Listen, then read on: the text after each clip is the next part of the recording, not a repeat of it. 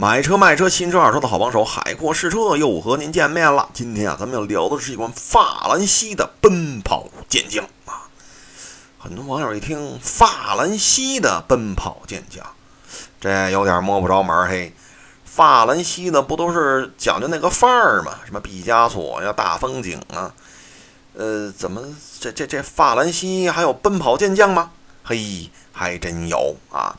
话说，在十几年前啊，东风雪铁龙就曾经生产过这么一位非常非常能跑的法兰西的奔跑健将啊，他呢就是塞纳啊。很多朋友一听塞纳，我知道那七座 MPV，打住啊，都给我打住！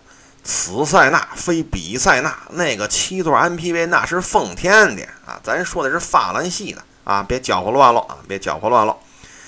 啊，这个塞纳吧，这车还真是挺有特点的啊。比如说，这车咔嚓一下摆在你的面前，我就海沃士车就问你一个问题，你老实交代，你告诉我塞纳是两厢车还是三厢车？哎，海沃士车问了好几个同事啊，来来来，各位啊，哥几个上演了，您说这塞纳两厢三厢的？哎呦喂，这。我问了几个人啊，好嘛，都快打起来了。有说三厢的，有说两厢的，有说六倍的，这到底是几厢的？哎呦，这你瞧瞧，海沃试车好心好意叫他们过来，你瞧瞧最后一险些就见了血了。哎呀，啊，最后呢，不得已了啊，把大家都劝开之后，我才公布的答案啊，塞纳其实算两厢车啊。呃，很多网友不服啊，包括我那些同事也不服，凭什么呀？那那。那那那那那车那这不撅着个屁股吗？怎么就算两厢呢？哎，这首先啊，首先首先啊，反方辩友啊，先听我来表达一下我的观点啊。第一，厂家说这叫两厢，嘿嘿，没辙了吧？第二，后备箱那个那个那个盖儿和这个后后风挡玻璃连在一块儿。第三吧，这个确实没有一个，它确实有个小屁股，但这屁股不大，是吧？它屁股没大到那个份儿上，所以也就是算到了两厢车的这个范畴里边。啊，很多朋友啊，可能您要在见着塞纳的时候啊，你就盯着他那屁股，你好好瞧瞧啊，好好瞧瞧啊。呃，这车吧，你要说它这个屁股吧，也确实挺逗。它那个风挡玻璃上有雨刷器啊，呃，这个这个后风挡和后备箱连开，你一打开吧，你像今天我看这辆，我检查车况，一撩那后备箱盖，哟，人家没备胎。很多朋友一问，不会吧？啊，十几年前的塞纳就有防爆胎了，我怎么没听说过呀？你瞧瞧，哎呀，这外行了不是？后备箱里边没备胎，人家挂在底盘上了，那备胎挂那儿，那也叫备胎呀，对不对？是吧？啊，所以这车呢，确实挺葛的。呃，起码你把那毡子盖一掀开吧，人那个呃后备箱那个底板是平的啊。所以呢，这么设计呢，呃，哎呀，怎么说呢？呃，有好处啊，就是后备箱里特干净。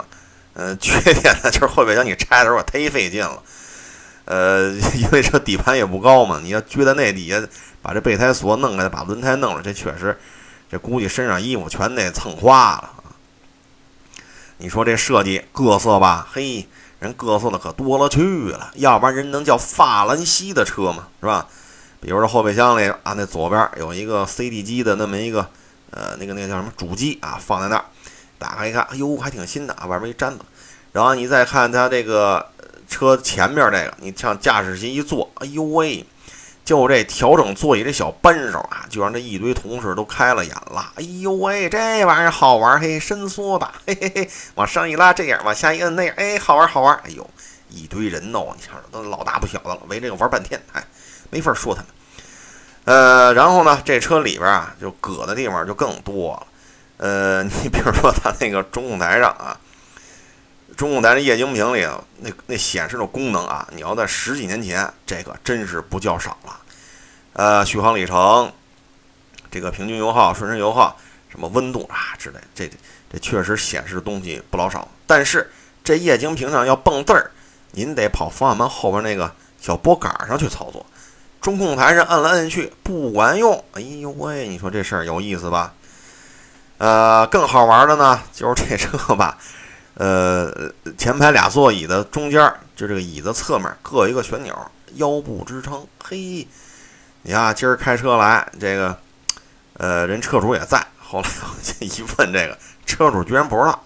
我跟他说：“我说您看您这个配置够高的啊，您这前排座椅一边一个，还一个腰部支撑，人都不知道有这功能。哎呦喂，我，哎呦，我说这事儿也够逗的。他呀，以为是驾驶席左边，还有副驾驶席是右边那个旋钮呢，那个是调节靠背的啊。所以这车设计确实挺好玩的。呃，这车呢，就是搁的地方还特多。那一边电动窗，您要是坐这车后排啊，呃，十之八九您不知道怎么把这玻璃给它降下。为毛呢？因为这电动窗开关呀，在 就在那前排中央扶手的背面。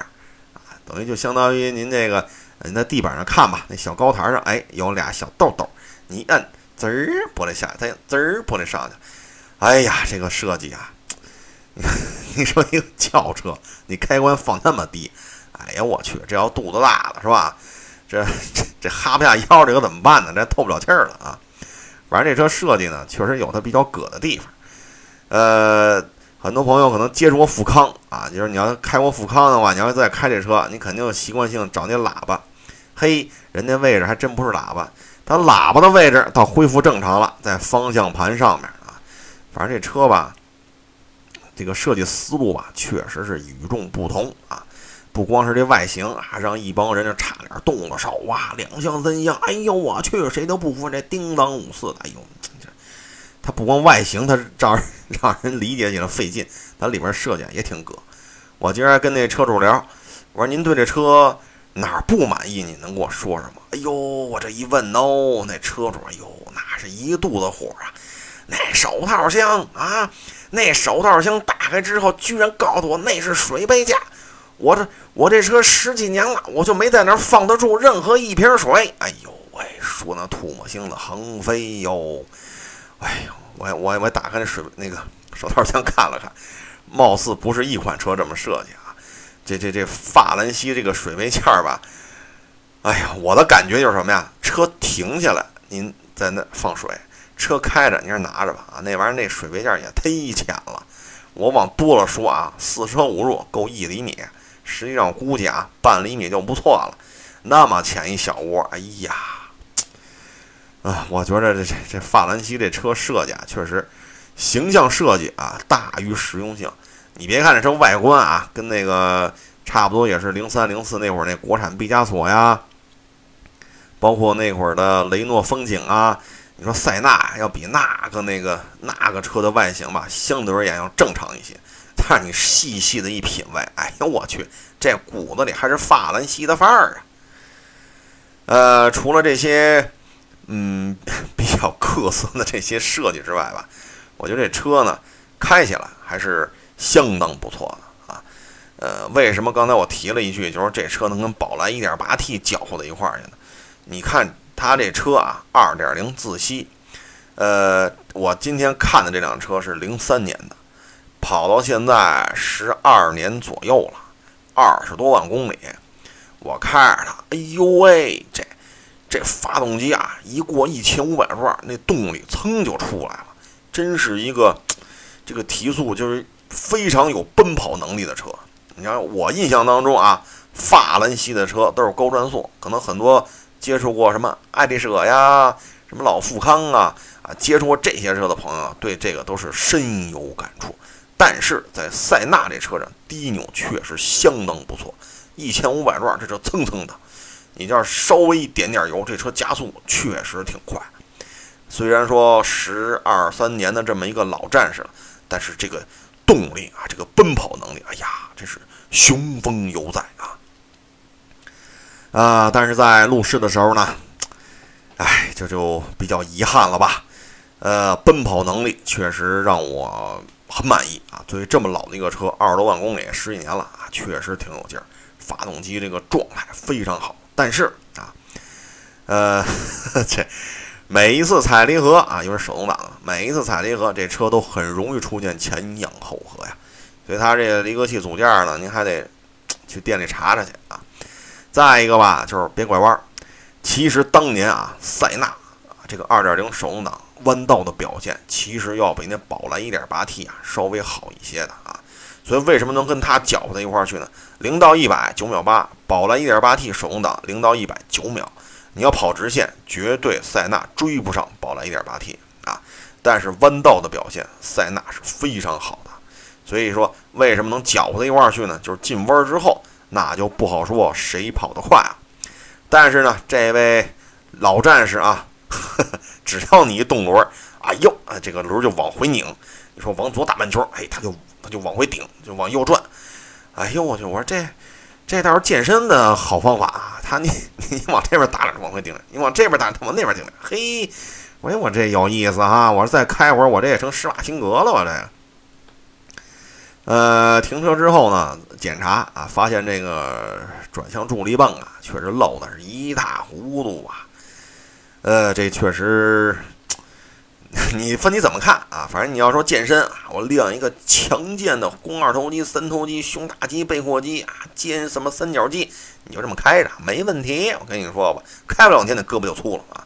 你要说正常驾驶，包括行车安全的，这转向助力泵这块儿确实得拾掇拾掇了啊。呃，再一个问题吧，就是我今天录视就发现什么呀？这车有点散。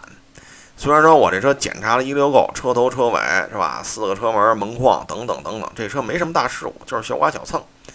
呃，就是说从车身的保存状态来看，确实不错，减震也不漏油啊。所以说你能看出这车还是挺爱惜的。但是啊，稀里哗啦的，哎呀，我说这车散了吧？这都就感觉稀里哗啦、稀里哗啦，就是马路特平，你知道吗？刚铺的马路往那一开，哎。我怎么觉得哪儿都响啊？这给我，我就觉得，呃，因为当年这车吧噪音不高，你知道吧？当年这新车噪音不高，我我就觉得这车怎么就怎么成这样了？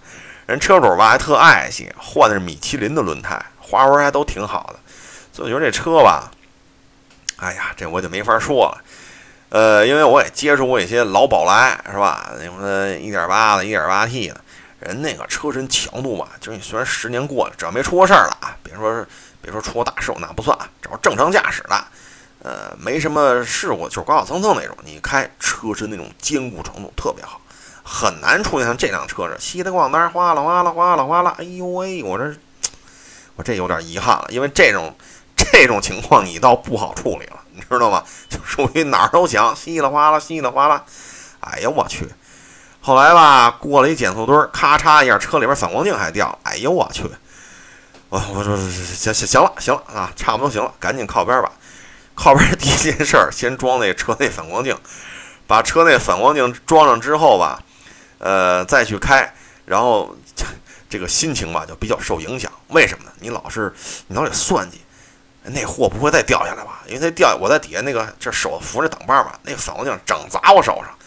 我都有心理阴影了，你知道吗？你说我开上千辆车了，你说我什么时候 什么时候遇到过这种事儿？反光镜掉了，把手砸了，所以弄得我也不敢开了。赶紧得嘞！哎呦喂，法兰西大爷，您赶紧歇着吧。呃，就车况而言吧，确实不错啊。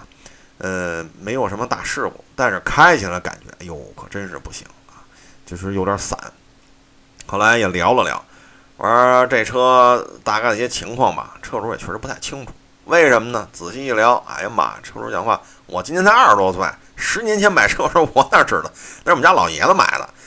哎呦，我一听也是啊，车主这个不是太清楚，那个不是太清楚，也正常是吧？呃，毕竟买车的时候这个年纪还小嘛。嗯，也问了问，就是说人家家老爷子开车也挺温和的，就是一代步车啊，因为你看这车几乎就没补过漆嘛。呃，也没有事故，所以我觉得，呃，这可能就是这一款车的一个问题了啊，就是说你这个一开起来哪儿都响啊，人家里确实也挺爱惜，也不拿着拉沙子什么拉水泥，也没撞过是吧？呃，这车呢，给我印象比较好的呢，就这么几点啊，咱就不说那个砸了我手那个后视镜了啊，咱也不说那能能能能当健身器材用的方向盘啊，你比如说空调倍儿凉啊，空调倍儿凉，然后这车吧，现在还不费油啊，基本上。呃，堵堵车也就是七八个油，不堵车在五环上跑，那也就是六个多油，确实很省油啊。当然了，这跟它这个发动机的一个特性啊，发动工作起来这个转速和动力储备，我觉得有一定的关系。它基本上一千多转、两千转就已经很加速，已经足够用了啊。所以这车老是低转速，就是两千转以下这么跑吧，它确实油耗想高也高不上去啊。呃，还有一个座椅很舒服，悬架呢也是有一定支撑性的，呃，所以我觉得这个还是给我留下了嗯比较好的印象。至于说这哗啦哗啦响吧，后来我也看了看，呃，首先呢 就是手套枪，手套枪上面那气囊那盖儿，包括中控台那些接缝，哎呦，确实缝是有点大了，接近于一公分了。呃，就是你能看出来整体内饰啊，包括其他一些装饰盖板啊，它这个缝隙普遍都比较大。你要说就某一处，那可能是拆这儿了，那所有都这样，哎呦，那这。是吧？所所以我觉得这车，呃，我接触过一些老的法兰西的这些车啊，你比如说我微信公众账号上有一个零三年的吧，毕加索，人那车开起来就倍儿安静，但是这一辆车我就不知道怎么回事了啊，呃，把我开着开着掉零件砸了我，这这，我觉得这车反正有点意思啊，呃，这辆车呢，当年啊确实是值得纪念，为什么呢？呃，首先就是这个两厢三厢这个问题，确实是挺有个性的设计的啊。第二，确实具备了相当不错的驾驶乐趣。呃，但是当年呢，它的这个市场表现那真是惨淡呀。像今儿看这辆零三年啊，他说他们家老爷子买的时候差不多小二十万呢，但是转过年来这车就一路暴跌，到。它是零三年嘛，到零五年的时候，这车最低的时候，我我知道的啊，有可能比这还要低。我知道的就是十二三万，所以你说开两年，好嘛，新车十二三万了，对吧？你这包牌都不到十五万，俺们这开两年，好家伙，小二十万，所以你能看得出来，这车当年的市场那就是表现有多差，全都到零五年的时候，全是库存车在甩，哎，所以它卖不动啊。为什么卖不动呢？就以海沃士车当年转店啊什么的这个呃了解的情况呢，就是塞纳。首先这车外形不是一个正格儿的三厢车啊，你包括今天一说三厢两厢，三厢两厢，好嘛，还急了，动了手了啊。那这个外形确实比较各色，一般人也分不清楚。反正跟印象当中三厢车不一样啊，在十几年前啊，国内还是认三厢的，是吧？再一个呢，就是一开车门，哎呦喂，这跟爱丽舍有嘛区别呀？也是，大家要接触过那会儿的爱丽舍，就也也就能知道这内饰，包括那个哈，呃，法兰西特性的那个水杯架啊，手套箱一打开，那个水杯架啊，所以很多消费者一看，你这为毛比爱丽舍贵呢？人家可是标准的三厢车呀，您这，您这算什么呀？你这个是吧？你卖这么贵，凭什么呀？你这这，哎，所以以至于当年还有人管这车叫二点零的富康。哎呀，我说。反正你一听这个，你就知道这车要卖得动，那才叫新鲜呢。就是说这车吧，个性啊，确实有啊，动力和操控确实也不错。但是你这个、这个、这个、这个，能不能针对中国市场做一些改变啊？如果还是这种所谓的原汁原味，在中国这个东方文化和你这个法兰西文化之间这个，呃，怎么说不融合也好，冲突也好。就直接的影响这款车的市场表现啊，嗯，所以呢，这款车在国内拢共也没生产几年，零三年、零四年、零五年，基本上啊，基本上就这三年啊，剩下的说零六年有没有？保不齐也有库存呗，是吧？但是基本上厂家正根推就是零三年、零四年推了推，零五年就哭嚓一下甩货了，零六年可能还有一点儿啊。所以您听我这么一聊，哎呀，我去，这塞纳在国内混的那是，那是忒惨了，呃，确实惨啊，确实确实混的是不怎么样啊。所以这车呢，保有量并不多，在二手车市场上呢，你要想见到一辆塞纳呢，确实也有难度啊，啊，所以今天呃，专门拿出这个时间来，在节目当中跟各位聊聊这款法兰西性能车呢，也是因为它呢确实比较少。呃，差不多十年吧，就是零五年或者零六年，这车就停了啊。嗯，你要想见到一辆车况不错的塞纳，确实有难度啊。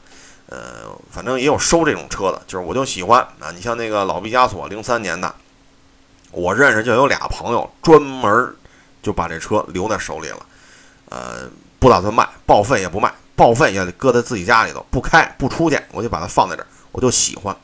所以市面呢，确实也有这种喜欢塞纳的朋友呢，在苦苦的寻找啊，塞纳2.0，特别是手动挡的。呃，这款车呢，呃，有这么高的一个关注度，但是仅限于那特定的人群里边。呃，它的这个市场价格呢，确实已经卖不上价了啊。呃，今天就是说我能体验一把这辆车呢，也是托朋友，就也就是说这辆车的车主啊，也是托人家的帮忙吧，人家。开了几十公里，专门把车送过来，让我呢看了看，拍拍照，是吧？让我呃简单的体验了一下，呃，所以我才能有这么一个机会呢，呃，再次重温啊当年法兰西里边的性能车塞纳啊。所以在此呢，海沃士车也对于车主啊表示感谢。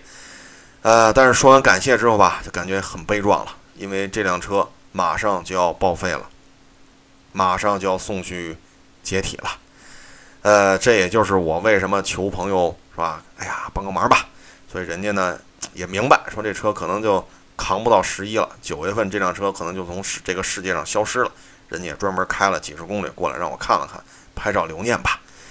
呃，也希望呢，哎，这些非常有个性，当年呢也颇有一些故事的这些老车呢，都能有一个好去处啊。咱别都嘁哩咔嚓，好家伙就成就成相片了。呃，也希望能有好去处吧。呃，今天呢，关于塞纳呢，就聊到这儿啊。如果您对于塞纳还有一些呃更多了解的一些关于数据啊，或者当年的一些故事什么的，也欢迎您呢呃跟我交流一下。如果您还有关于新车、二手车、买车、卖车的问题呢，也可以到我的微信公众账号“海阔试车”啊，您给我留言，我也会逐一回复的。最后呢，也祝愿咱们天下这些所有的老车啊。一些有故事的，一些当年并没有太大保有量的，希望这些嗯值得聊一聊、值得说一说的老车呢，都能有一个好的归宿啊！各位再见。